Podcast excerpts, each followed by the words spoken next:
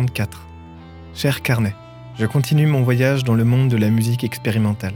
J'ai pour habitude de m'attarder uniquement sur des lieux de ce monde, comme les montagnes embrumées du post-rock ou bien le désert de la noise. Mais cette fois-ci, je ne vais pas parler que d'un lieu, mais également d'une migration.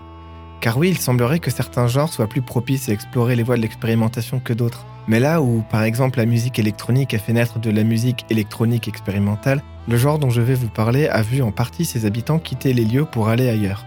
Le genre dont je vais vous parler aujourd'hui, c'est le black metal. Jour 36. Me voici enfin dans la forêt enneigée du black metal. Une grande forêt de conifères où règne un froid mordant et une grande solitude. Ce genre fait partie des sous-genres du métal les plus extrêmes, et il peut clairement rebuter si on n'est pas déjà un minimum habitué au métal. Alors pour comprendre comment on en est arrivé là, faisons d'abord un rapide retour sur l'histoire du métal. On peut remonter la naissance du métal jusqu'à la fin des années 60, avec le groupe Coven, qui a sorti Witchcraft Destroys Mind and Rips Souls en 1969. Mais pour beaucoup, le premier vrai groupe de métal est Black Sabbath. Black Sabbath sort son premier album en 1970, un album éponyme qui s'est fait remarquer par un son plus violent que les autres groupes de rock de l'époque. On est encore loin de ce que sera le métal quelques années plus tard, mais c'est déjà un premier pas dans le style. Dans les années 70 naît le punk, avec son côté animal, brut et une volonté de choquer. Du punk naîtra le punk hardcore, et du punk hardcore naîtra le thrash metal. Genre qui a donné l'un des groupes les plus connus de l'histoire du métal et de la musique en général, Metallica. La musique s'intensifie et devient de plus en plus violente, que ce soit avec les instruments, le chant qui se fait de plus en plus crier, et les paroles deviennent également plus sombres. Et dans ce genre, le thrash metal, certains groupes se feront remarquer par un son encore plus détruit, des paroles et un style général encore plus sombre, et du chant totalement crié chez certains. On peut citer Venom, Bathory ou bien Celtic Frost. Et pour vous donner une idée de comment ça pouvait sonner, voici un extrait d'un morceau de Venom, Black Metal.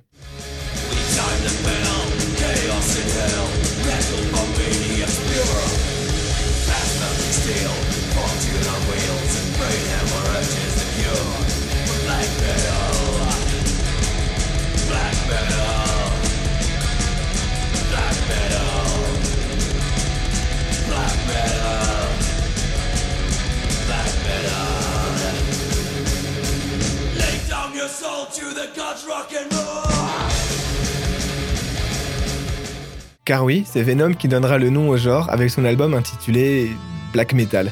Tous les groupes que je viens de citer forment ce qu'on appelle maintenant la première vague du black. Il n'y a pas encore toutes les caractéristiques musicales qui forment le genre, mais on s'y approche déjà grandement. Et enfin, en Norvège, comme si toutes les planètes s'étaient alignées, beaucoup de groupes vont apparaître en 1991 et créer ce qu'on appelle la deuxième vague du black metal. C'est avec elle que tous les éléments musicaux sont enfin présents. Un chant crié aigu et perçant.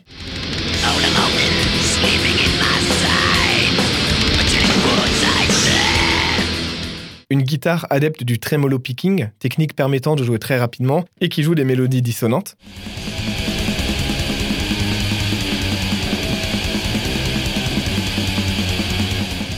Et enfin, une batterie qui crée un véritable mur de son avec une double pédale à la grosse caisse.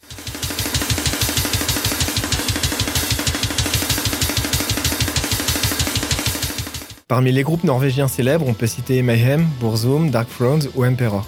Ce sont ces groupes qui ont créé le style, mais très vite on sent une tendance à l'expérimentation. Déjà, on atteint un niveau de violence vraiment extrême. Ensuite, les mélodies sont pleines de chromatisme, de dissonance, de choses qui sont quand même assez peu présentes dans la musique de manière générale. Et puis le chant. Un chant à peine humain qui tend plus à ressembler à un cri de corbeau qu'à une voix normale. Même si le black n'est pas considéré en soi comme une musique expérimentale, je ne peux pas m'empêcher de me dire qu'on y est pourtant. Et tout le métal extrême d'ailleurs, mais je m'éloigne du sujet. Dès leur premier album, Emperor ajoute déjà à tout ça un clavier, en tentant d'imiter un orchestre.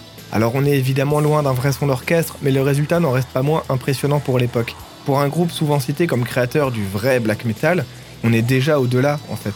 À la violence générale s'ajoute un certain souffle épique, comme sur le morceau Beyond the Great Vast Forest, en voici un extrait.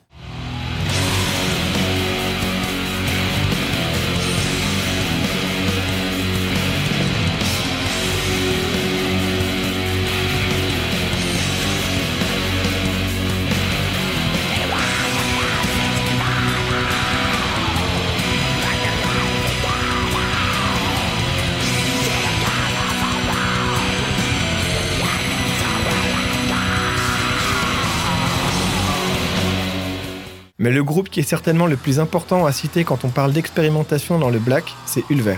Alors comme pour Emperor, c'est dès leur premier album, Bergtat, qu'ils emmènent le black metal ailleurs. Et ce, dès le premier morceau, où on passe d'un chant crié à un chant clair, et où une attention toute particulière est portée sur les atmosphères et les mélodies. Ils n'avaient d'ailleurs pas peur de remplacer les guitares électriques par une acoustique sur certains passages. Pour illustrer mon propos, voici un extrait du premier morceau du premier album, Trollskog Fahrenwild.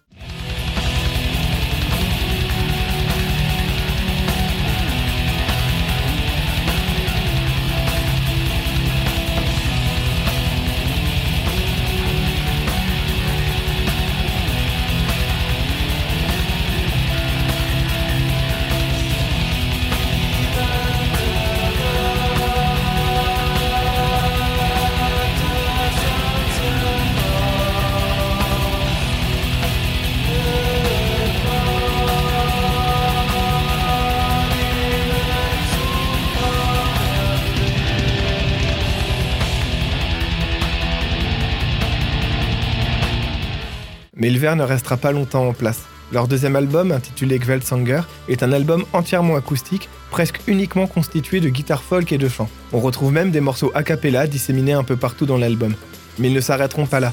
Après un album retournant à un black metal pur et dur, ils retourneront explorer d'autres terres, à commencer par la musique électronique. En 98, ils sortent un album concept, Themes from William Blake's The Marriage of Heaven and Hell, qui est une mise en musique du recueil de poèmes Le mariage du ciel et de l'enfer de William Blake. Mais c'est aussi un album où le métal s'efface un peu au profit d'une musique électronique assez étrange, très inspirée de l'IDM. Et si vous ne savez pas ce qu'est l'IDM, j'ai déjà consacré un de mes voyages, trouvable sur le site de Radio Arc-en-Ciel. Mais la métamorphose continue avec l'album suivant, Perdition City. Avec cet album, Ulver abandonne définitivement toute influence métal pour aller à fond dans la musique électronique. Et une musique très inspirée de la trip-hop et de la musique ambiante, dont j'ai également consacré un de mes voyages.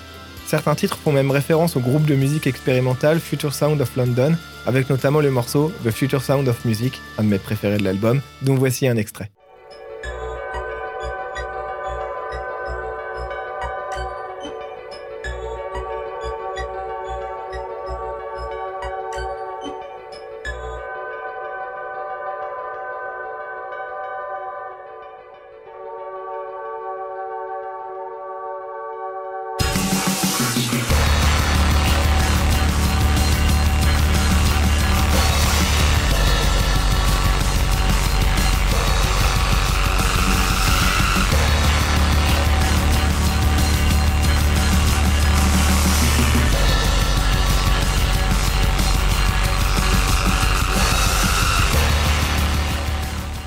Je pourrais vous parler encore des heures d'Ulver tant j'aime ce groupe et qu'il me fascine.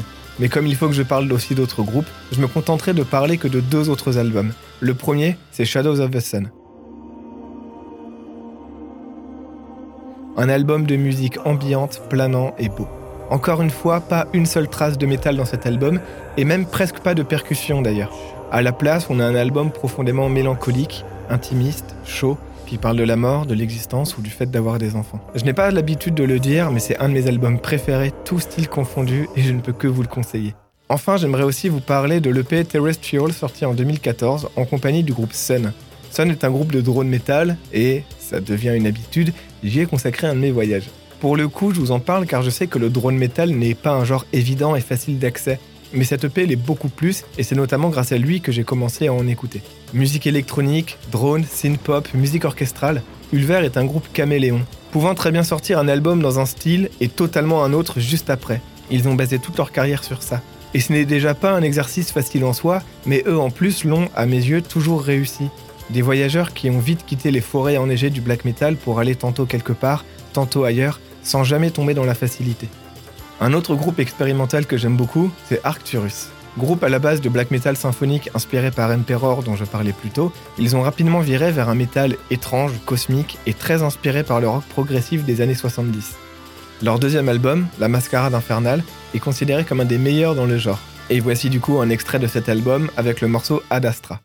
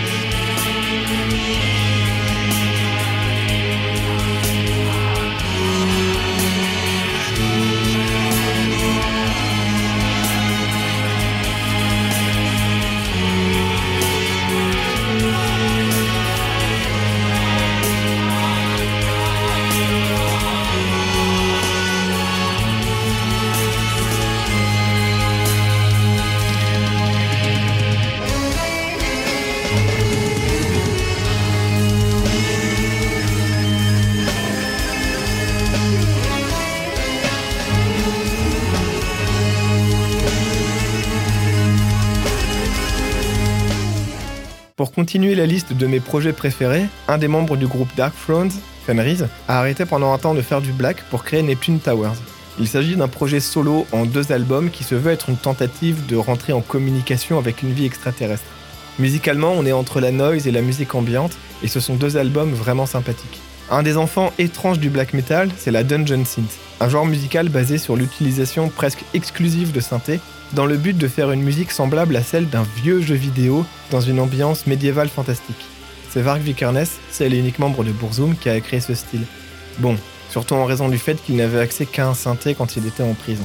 Oui, l'histoire du black metal est pleine d'anecdotes morbides et dérangeantes, mais j'ai pas envie d'en parler. Déjà, car je préfère m'intéresser qu'à la musique, et que beaucoup d'autres gens l'ont fait ailleurs. Mais revenons à la Dungeon Synth. Si le style est né dans un contexte particulier, on retrouve beaucoup de groupes que ça a inspiré, dont un de mes préférés, Fief. Ce groupe américain réalise des ambiances champêtres et fantaisistes, et les morceaux sont tantôt contemplatifs ou dansants. Et voici un extrait d'un de mes morceaux préférés du groupe, Deep Forest Dance.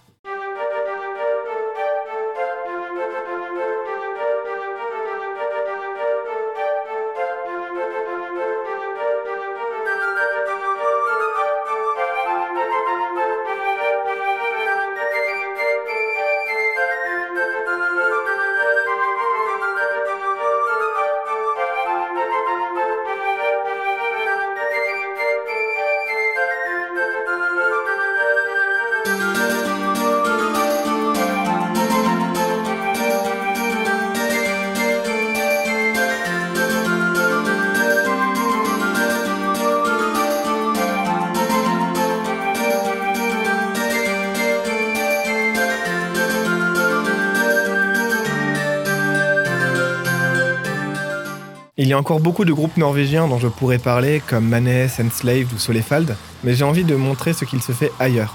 En France, par exemple, on a beaucoup de groupes de black metal expérimentaux. Et un de ces groupes qui m'a le plus surpris, c'est Chenille, avec leur seul album à ce jour, Sanen. Mais quel album Un joyeux et chaotique mélange de black metal, de chants lyriques, d'orchestrations diverses et variées, et le tout saupoudré d'une dose de rock. Je me rappelle quand je l'ai découvert en 2016, je n'étais pas autant dans la musique expérimentale que maintenant, et je me suis pris une énorme claque. Ils ont sorti un clip pour le morceau Miaou Miaou Frou, qui lui est complètement barré et déstabilisant. Et en voici un extrait.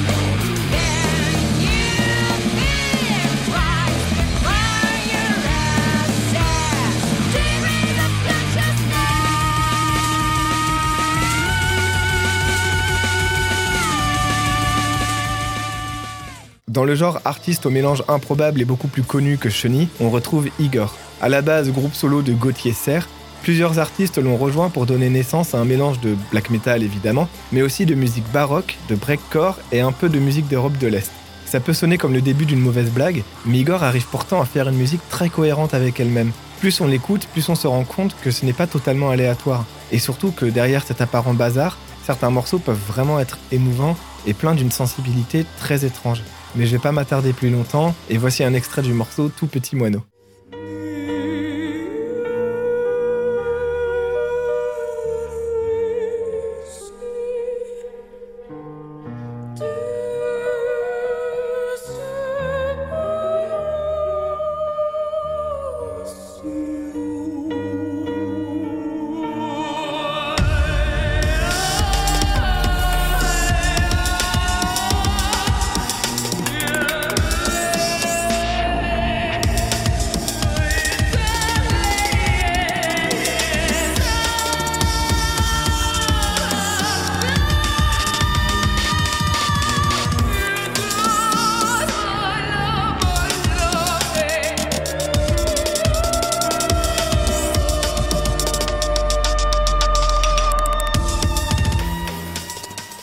Pour continuer dans l'étrange et l'absurde, il y a aussi Priapisme, un groupe cette fois-ci très inspiré par les jeux vidéo et l'humour d'Internet. Mais surtout, c'est un groupe génialement indigeste. Leur musique est tellement chaotique, imprévisible et aux structures de morceaux improbables que l'écoute d'un album en entier relève sérieusement d'un marathon. Mais c'est aussi cette improbabilité qui fait de Priapisme un groupe si unique. Ça ne ressemble à rien d'autre, et comme j'ai un peu de pitié pour vos oreilles, voici que un petit court extrait de leur morceau le plus célèbre, un druide est giboyeux lorsqu'il se prend pour un neutrino.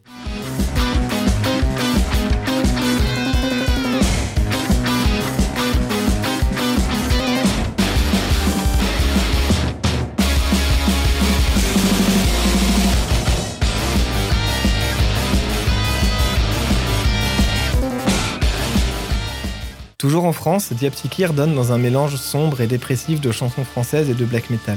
Enfin, compliqué de parler d'expérimentation en France sans parler de Bloodhouse Nord, une des figures principales du genre. Contrairement au groupe précédent dont la part d'expérimentation se trouvait dans le mélange, ici c'est le black sous sa forme brute qui est modifié pour lui donner une forme nouvelle. Dans le même principe, on peut également citer Daspel Omega.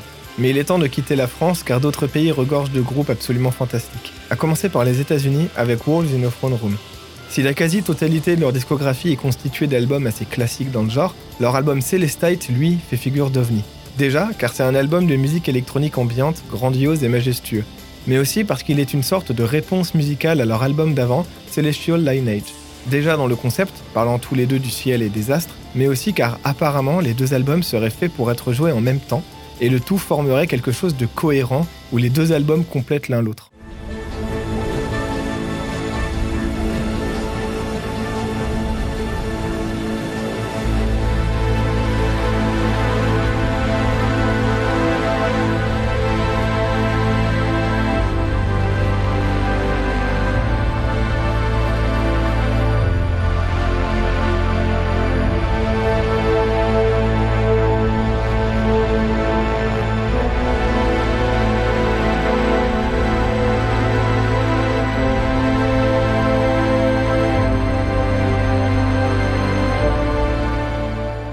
Mais même en dehors de Celestite, Walls in the Throne Room est simplement un groupe très atmosphérique, ce qui le rend plus abordable et agréable à écouter que des groupes ne jouant que sur la violence du black.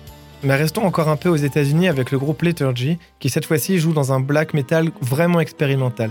Pour ce faire, il joue directement sur la forme même du genre, comme Bloodhouse Nord dont je parlais avant, et y ajoute des changements de tempo, de signature rythmique, d'ambiance et des bugs. Eux qualifient leur musique de black metal transcendantal. Et honnêtement, pour peu qu'on arrive à s'abandonner dans cette musique, l'écoute d'un album peut effectivement être vraiment intense. Et intense dans le bon sens du terme.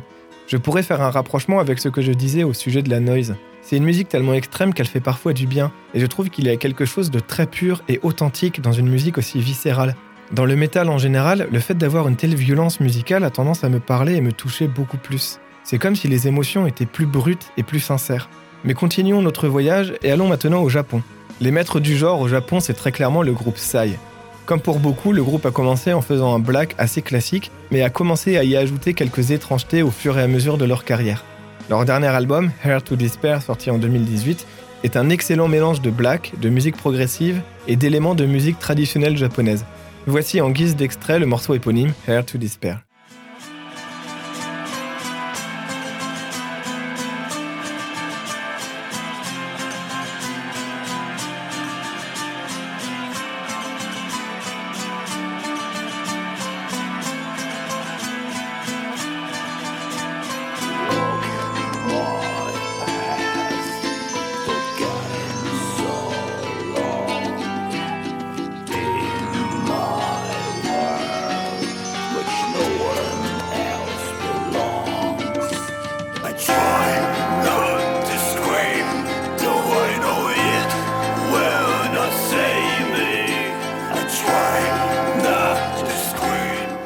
Mais mes préférés dans le genre, c'est très clairement Vampire. Un groupe à peine qualifiable de black metal tant leurs influences sont diverses et variées. C'est un foutoir incroyablement beau où se mélange du post-rock, de la pop et quelquefois des chorales, de la noise. Mais le plus simple, c'est que je vous fasse écouter. C'est impossible de vous donner l'intégralité de tout ce qu'ils font en un seul extrait, alors en voici deux très différents, Ice Fist et Lilac.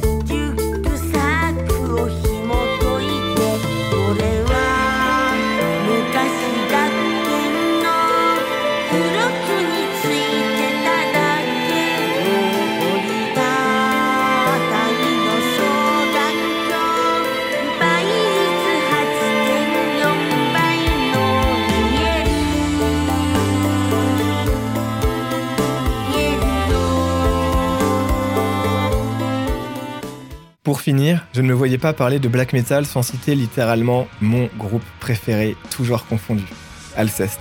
Alors ce n'est clairement pas aussi expérimental que les autres, mais Alceste est à l'origine d'un genre maintenant appelé le post-black metal. Si vous avez suivi mon voyage dans les montagnes embrumées du post-rock, vous savez combien j'aime ce style. Et maintenant que j'ai fait mon tour de l'expérimentation dans le black, je pense que vous avez compris aussi mon amour pour cette musique. Alors forcément, le mélange des deux ne pouvait que me plaire. Il garde une partie de la férocité et de l'intensité du black, mais y ajoute une grosse dose de poésie, de mélancolie et de douceur. On y retrouve des éléments de post-rock certes, mais aussi de shoegaze à la Slowdive ou My Bloody Valentine. Et du coup, voici un extrait d'un de leurs morceaux les plus connus, Autre temps.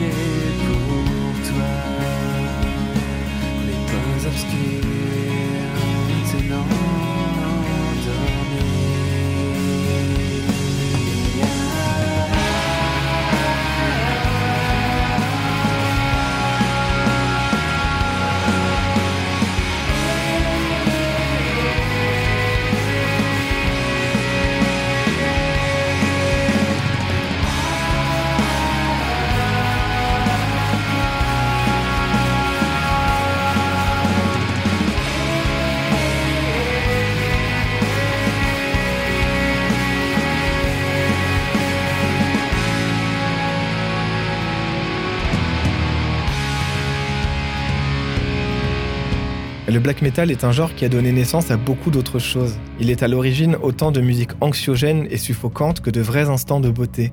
Et je trouve la beauté encore plus belle quand elle est entourée par autant de chaos et de saleté. J'ai du mal à l'expliquer, mais le métal en général est pour moi un mélange d'émotions intenses et de brutalité qui arrive à me faire ressentir les choses de manière comme décuplée. Et le black metal, comme il en est une version encore plus extrême, a tendance à me toucher encore plus. Je comprends qu'on puisse ne pas y être sensible, et à vrai dire, je trouve même ça normal. Ce n'est pas forcément évident de s'y mettre et le chant crié est clairement rebutant de prime abord.